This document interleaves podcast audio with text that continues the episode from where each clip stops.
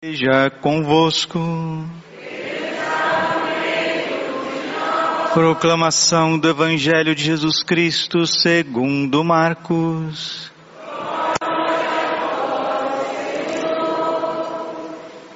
Naquele tempo, os apóstolos reuniram-se com Jesus e contaram tudo o que havia feito e ensinado.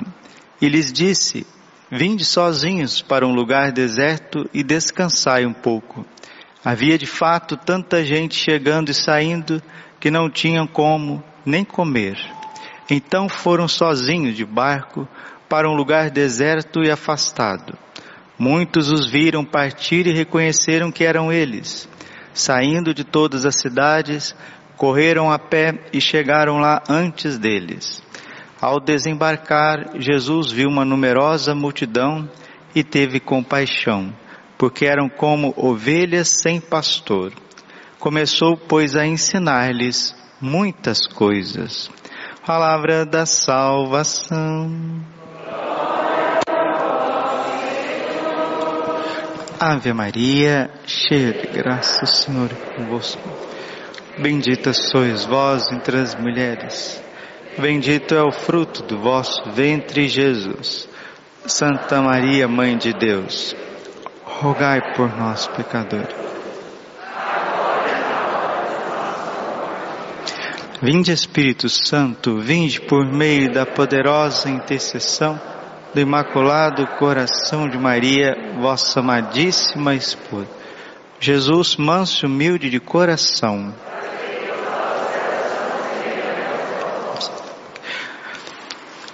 A liturgia de hoje fala-nos a respeito do pastoreio. Em outras palavras, pastorear significa cuidar, dar alimento, dar o de beber, dar de beber, dar de comer, ajudar, cuidar, proteger. O Senhor é o pastor que me conduz. Felicidade e todo bem hão de seguir-me. Deus se faz pastor porque nós somos frágeis, nós necessitamos de cuidado. Deus quer cuidar de nós. 1 Pedro capítulo 5, versículo 5. Confiai a Ele todas as vossas preocupações, porque Ele tem cuidado de vós. Santa Teresinha do Menino Jesus nos ensina que o nosso primeiro dever, a nossa primeira missão na igreja é se deixar cuidar por Deus. Pergunta: nós nos deixamos cuidar por Deus? E o Senhor está reclamando a falta de bons pastores. É a primeira leitura. Ai dos pastores que deixam perder-se e dispersar-se o rebanho de minha pastagem, diz o Senhor. Deste modo, isto diz o Senhor Deus de Israel, aos pastores que apacentam o meu povo. Vós dispersastes o meu rebanho e o afugentastes e não cuidastes dele, eis que irei verificar isso entre vós e castigar a malícia de vossas ações, diz o Senhor. Jeremias, capítulo 23, versículo 1 e 2. E todo capítulo 34 de Ezequiel também é o conhecido oráculo contra os maus pastores. Mas o que, que é um bom pastor e um mau pastor? Jesus se identifica como bom pastor. João 10, 10. Eu sou o bom pastor, aquele que dá a vida pelas minhas ovelhas. Está aí a característica do bom pastor. Ele dá a vida por suas ovelhas. Ele não dá somente palavras. Ele não dá somente talento. Ele não dá somente algo que possa ali entreter um pouquinho as ovelhas e depois ele vai embora e não tem comprometimento nenhum. Não, o bom pastor, ele dá a vida por suas ovelhas. O bom pastor, ele é cheio do Espírito Santo. O mau pastor é cheio de si mesmo. O bom pastor, ele dá a doutrina católica. O mau pastor dá heresias para as pessoas. O bom pastor tem o zelo, zelo pelas coisas de Deus. O zelo pela tua casa me consome, diz o Senhor. Está no Salmo.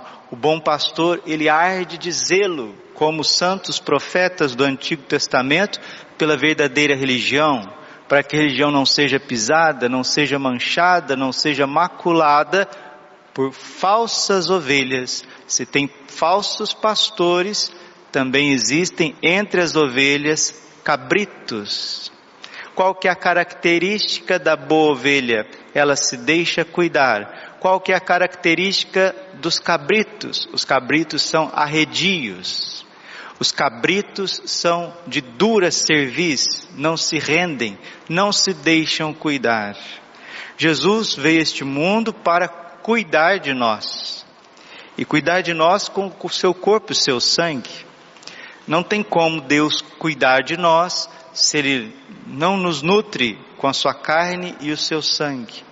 Para que a gente possa participar do redil do Senhor, que é a igreja, Santa Igreja Católica, nós precisamos estar abertos a essa transformação que Deus quer fazer em cada um de nós. Primeiramente, perdoando os nossos pecados. O Filho do Homem não veio para condenar, mas para salvar. João 3,16. De tal forma Deus amou o mundo que enviou o seu Filho único, para que todo que nele crer não pereça, mas tenha a vida eterna. E este é o julgamento a luz veio ao mundo, mas os homens preferiram as trevas. Jesus está cheio de luz, Ele mesmo é a própria luz. Agora a pergunta: somos filhos da luz ou somos filhos das trevas? Somos ovelhas ou somos cabritos? Somos trigo ou somos joio? Somos da verdade ou somos da mentira? Porque é muito fácil estar com o microfone na mão e ser um mau pastor. É muito fácil a gente vir na missa aos domingos e ser uma má ovelha. Deus não veio a este mundo para cultivar o mal. Ele veio neste mundo para tirar o que tem de melhor em cada um de nós. Aí você pode dizer assim, Padre, mas eu não estou pronto. Mas ninguém está pronto dizer que nós estamos perfeitos, imaculados, que agora é só Deus abrir o céu para a gente entrar e está tudo resolvido? Não, isso é mentira. Nós estamos em construção. Por isso é preciso ter boa vontade, benevolência, deixar Deus fazer o que Ele quer fazer conosco.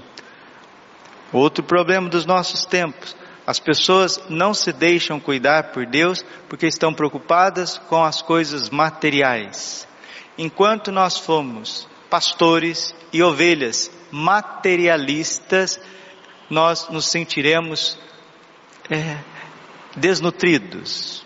Nós sempre estaremos correndo, mas sem chegar a lugar nenhum.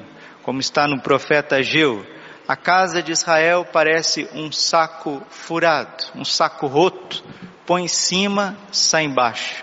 Às vezes você tem essa experiência você está trabalhando, trabalhando, fazendo isso, fazendo aquilo, organizando aquilo, e organizando aquilo e outro mais, etc. E parece que aquilo que você está buscando não chega, não vem.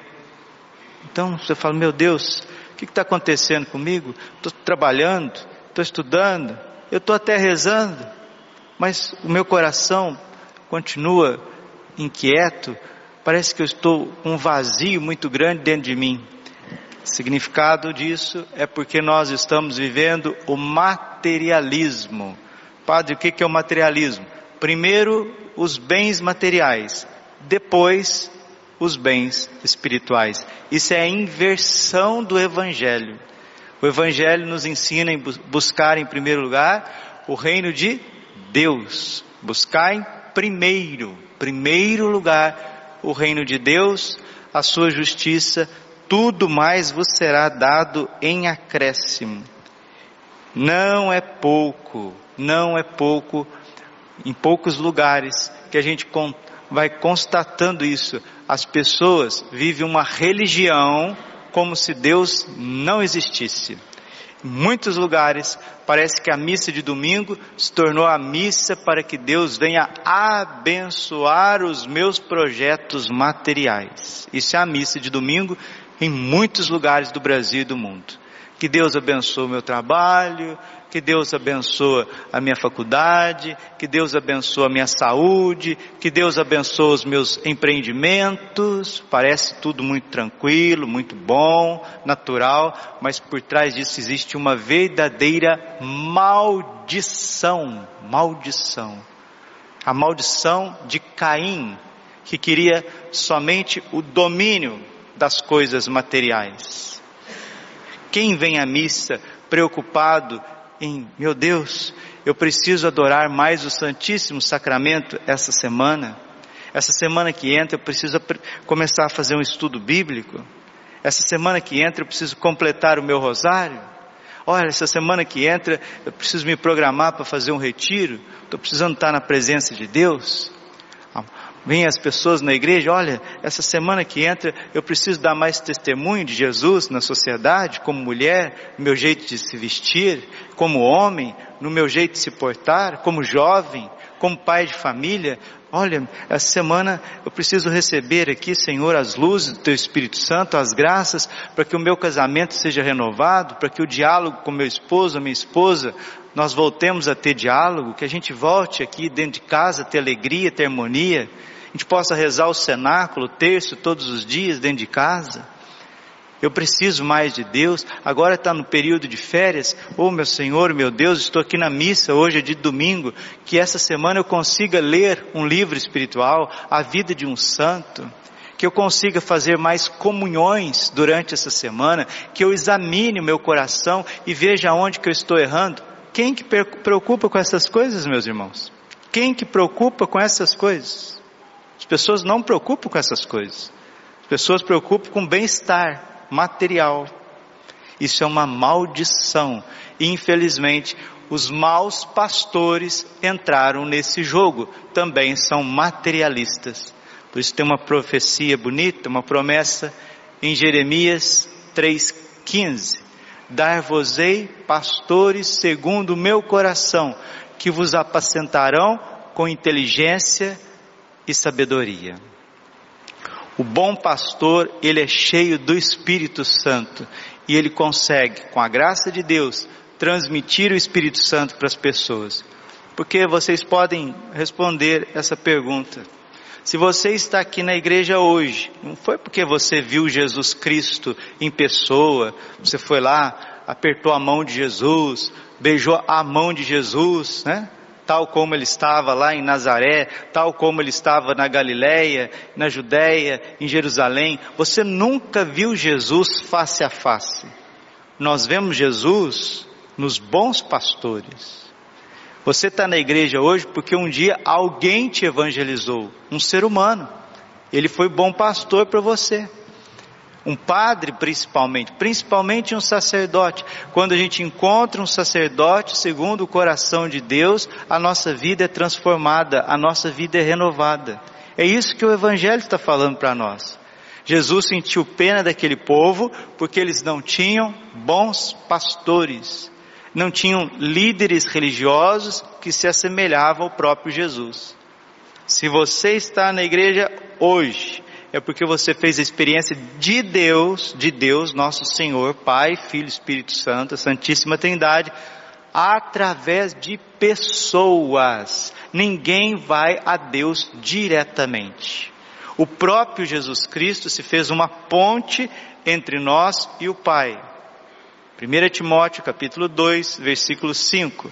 Só há um mediador entre Deus e os homens, Jesus Cristo, nosso Senhor e ele é pontífice, por isso que ele dá esse mistério do sacerdócio aos apóstolos, aos padres, para que também sejam pontífices. Isso vai tratar a carta aos Hebreus. A carta aos Hebreus vai falar que os sacerdotes são pontes entre Deus e o homem. Por isso que nós temos que rezar pelos sacerdotes, para que eles sejam fiéis, para que eles continuem a sua missão, porque se um padre cai, é um povo inteiro que cai. Se um padre falha, é o povo inteiro que falha. Se o padre esmorece, é o povo inteiro que esmorece. E por que que os sacerdotes estão caindo, esmorecendo? Pergunta Será que as ovelhas, as ovelhas, veem os pastores como seres humanos normais, cercados de fraqueza, que sente frio, sente calor, sente medo, sente saudade da família, ou vocês nos veem como super-homens? É o Batman, é o Homem de Ferro, é o Thor, né, o Superman, é o Hulk, então, e que vocês dão tudo para nós que a gente está precisando, mas não tem a sensibilidade de rezar um Pai Nosso e uma Ave Maria pelos sacerdotes. As carmelitas entregam sua vida inteira pelos sacerdotes. Congregações inteiras vivem para rezar pelos sacerdotes. Precisamos rezar pelos nossos sacerdotes. Rezemos pelo Romano Pontífice, rezemos pelo Senhor Bispo, rezemos pelos nossos sacerdotes. Na bênção eucarística está lá a oração pelo Papa, a oração pelo Bispo, a oração pelo pároco, a oração pelos vigários. Agora, essa visão, essa visão, onde o padre é um funcionário, ele vem, faz o que tem que fazer e some, some no mundo. Né? Isso não é uma visão do Evangelho.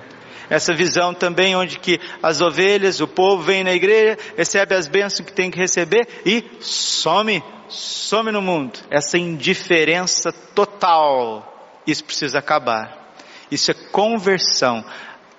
Há necessidade de uma conversão total, que parte do coração dos pastores, mas também do coração das ovelhas.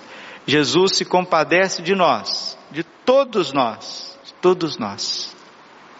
E Ele quer cuidar de todos nós. Ele quer cuidar dos seus apóstolos, Ele quer cuidar do clero, para que o clero cuide do povo.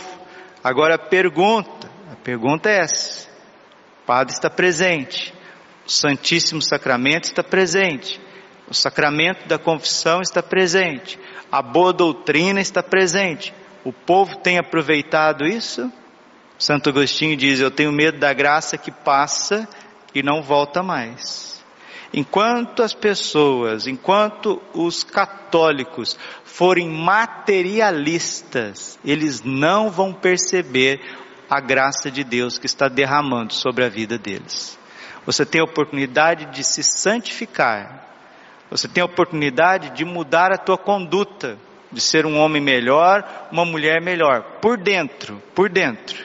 Você está aproveitando? Termina essa homilia exortando cada um de nós, convidando cada um de nós.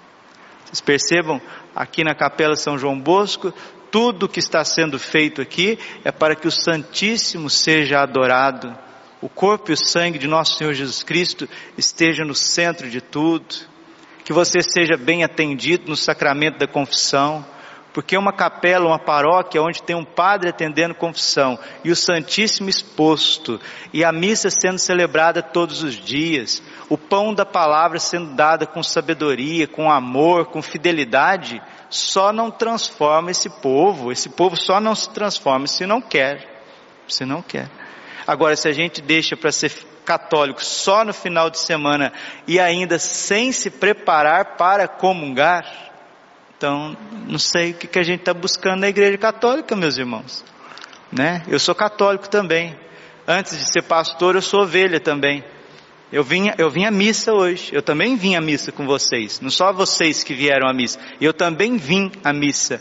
Eu me preparei para vir à missa. Eu me preparei para comungar.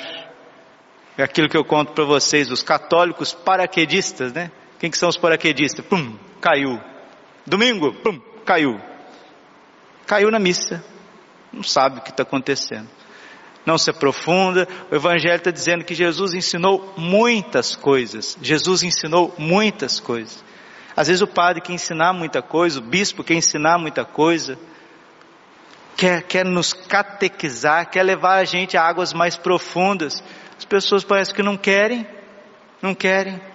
Aí oferece para você ver festa, churrasco, cerveja, música, ar, né?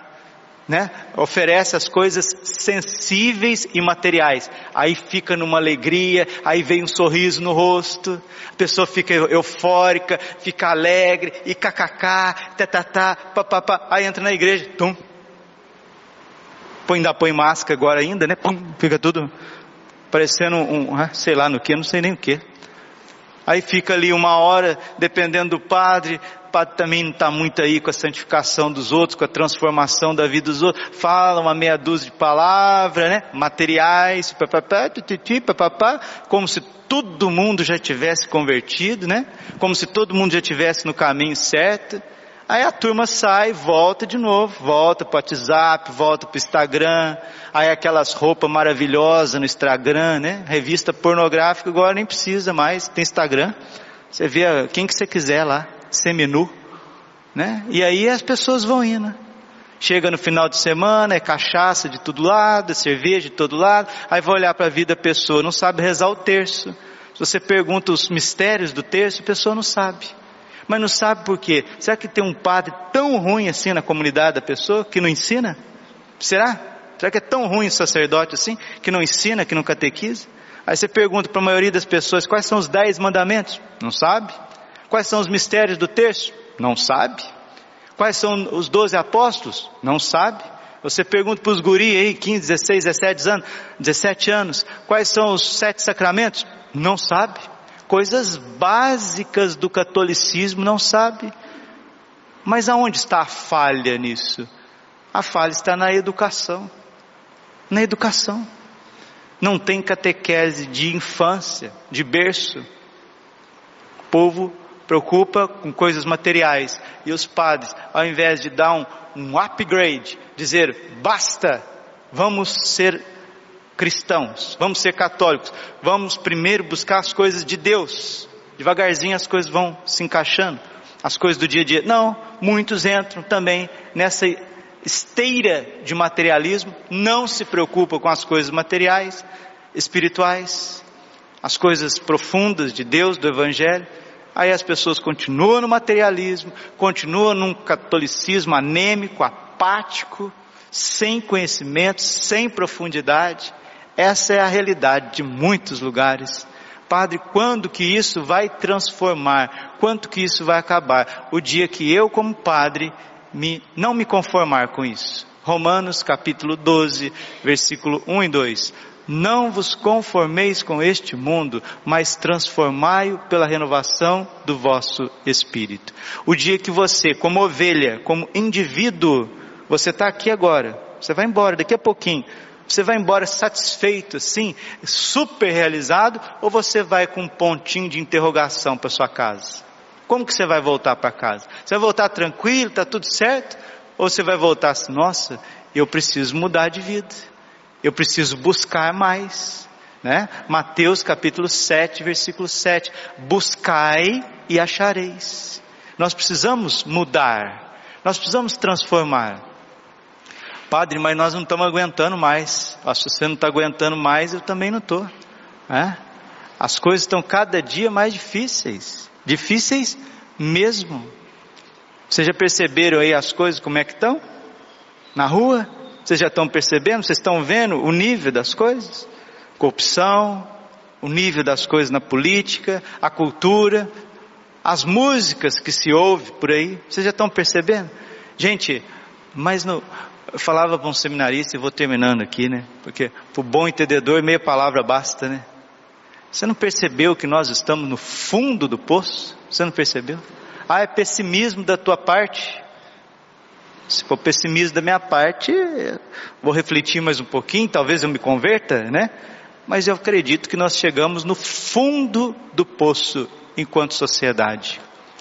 Estamos também chegando no fundo do poço enquanto igreja no fundo do poço, uma corrupção total. E por que que nós chegamos a esse nível? Por que que nós chegamos a esse ponto? Faça um exame de consciência durante essa semana.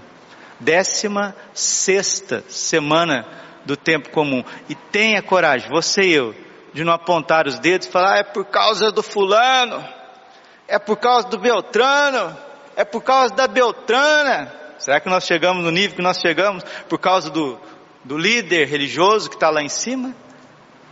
Do líder político que está lá em cima? Ou que nós chegamos nesse ponto que nós chegamos, infelizmente, de uma degradação moral, de uma baixeza humana que não tem tamanho? Será que nós chegamos assim? Não é porque a gente também ficou aí cultivando a vida inteira uma mediocridade que não tem fim? Jesus quer cuidar de nós. Padre, ainda tem chance? Ainda tem esperança? Sim, tem esperança. O pastor eterno Jesus Cristo, pastor eterno das nossas almas, ele vai triunfar sobre a maldade deste século. Mas antes dele triunfar, acontecerá uma grande limpeza, uma grande limpeza. Não é assim? Quando a gente quer fazer uma reforma na nossa casa, uma reforma no escritório, aonde que for, lá na sua salinha de ferramenta, na sua biblioteca, o que não presta, o que, que vai acontecendo? A gente vai jogando fora. Tem muita coisa aí que está atrapalhando o reino de Deus, sim ou não? Sim ou não? Tem muita coisa que está atrapalhando o Espírito Santo de reinar no coração, sim ou não? Então, então por que que você, eu e você, nós não começamos nessa semana uma boa faxina dentro do nosso coração? O que que você está precisando melhorar na tua vida enquanto católico? Não pensa em coisas materiais. Não pensa em coisas materiais. Será que você é um católico prontinho para entrar no céu? Ou tem coisas ainda na nossa vida pessoal que a gente pode melhorar? Qual que é o resumo da ópera, padre? Amor por Jesus Cristo. Amor por Jesus Cristo. Nós estamos numa semana de férias, duas semanas de férias. Mas no normal, nós temos missa aqui na comunidade de São João Bosco, Santa Missa, hein? Olha que coisa mais linda. Santa Missa, todos os dias, seis e dez da manhã. Todos os dias a Santa Missa, todos os dias o Santíssimo exposto, todos os dias praticamente o padre tendendo confissões.